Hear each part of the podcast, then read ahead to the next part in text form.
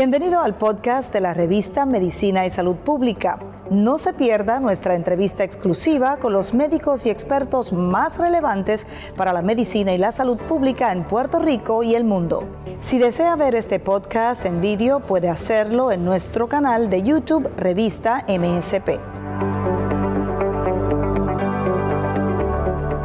Buenos días, mi nombre es el doctor Javier Hernández, yo soy neuropsicólogo clínico y especialista en cerebro y conducta y hoy quiero hablarles brevemente de cómo la esclerosis múltiple afecta nuestras funciones cognitivas y qué podemos hacer al respecto.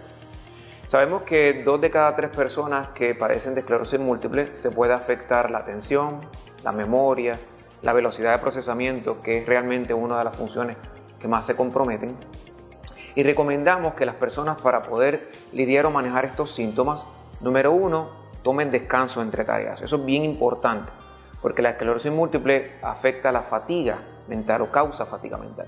Así que le recomendamos a las personas que cualquier actividad que haga, pues tome descansos entre tareas y eso lo va a ayudar a retomar la energía mental para poder completar sus actividades del diario vivir. Otra de las cosas es que eviten alimentos que sean tóxicos o que exacerben la condición alimentos que incrementen la inflamación cerebral, como pueden ser alimentos ah, con aditivos, preservativos, alimentos altos en grasa o colesterol, alimentos también muy salados que incrementen el sodio, pues también tienden a ser eh, o afectar nuestra función cerebral, particularmente en pacientes con esclerosis múltiple. Hay tareas que podemos hacer, por ejemplo, tareas que son cotidianas o que parecen ser juegos pero que son muy buenos para el cerebro y para la mente, como por ejemplo los rompecabezas, la lectura recreativa. Todas estas tareas se pueden hacer siempre y cuando tomemos descansos entre tareas y pueden ser tan simples o tan retantes como queramos hacerlo. Por ejemplo, los rompecabezas vienen por nivel de, de severidad o de intensidad. Así que podemos empezar primero por rompecabezas pequeños y tomar el tiempo que nos toma completarlos, porque eso va a ser importante para que usted lo discuta con su proveedor de salud. Otra cosa es la lectura recreativa.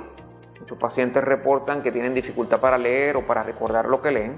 Les recomendamos que lea eh, textos que el texto sea grande o la letra sea grande, eh, que la iluminación sea cómoda para poder leer y trate entonces de tomar descansos entre las lecturas, porque lecturas prolongadas pueden afectar la velocidad de procesamiento y la calidad de la lectura. El ejercicio físico también es bien importante. Y claro, igual que como los ejercicios cognitivos, en los ejercicios físicos también hay que tomar descansos entre tareas. Pero se ha demostrado que el ejercicio físico leve o leve y moderado, lo empezar, podemos empezar caminando, podemos empezar también yendo al gimnasio en la trotadora o levantar pesas bien bajitas eh, mientras lo vayamos tolerando. Eh, ha demostrado que incrementa la capacidad del cerebro de pensar rápidamente, de tolerar, la frustración o los cambios de ánimo que ocurre en las personas con esclerosis múltiple y también ayuda a manejar mejor la condición, porque aquellos que hacen ejercicios se benefician mejor del tratamiento psicofarmacológico que reciben y también de las terapias psicológicas y neurocognitivas.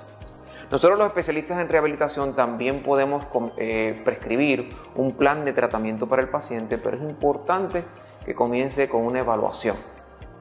Hay que evaluar qué destrezas cognitivas están comprometidas con la condición y en qué etapa usted está de la condición para poder prescribirle unos ejercicios personalizados para usted.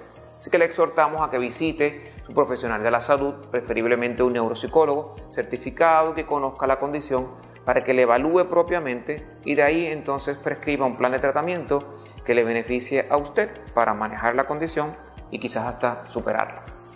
Eso será todo por hoy. Ha sido un placer. Uh, nos veremos en la próxima intervención. Gracias.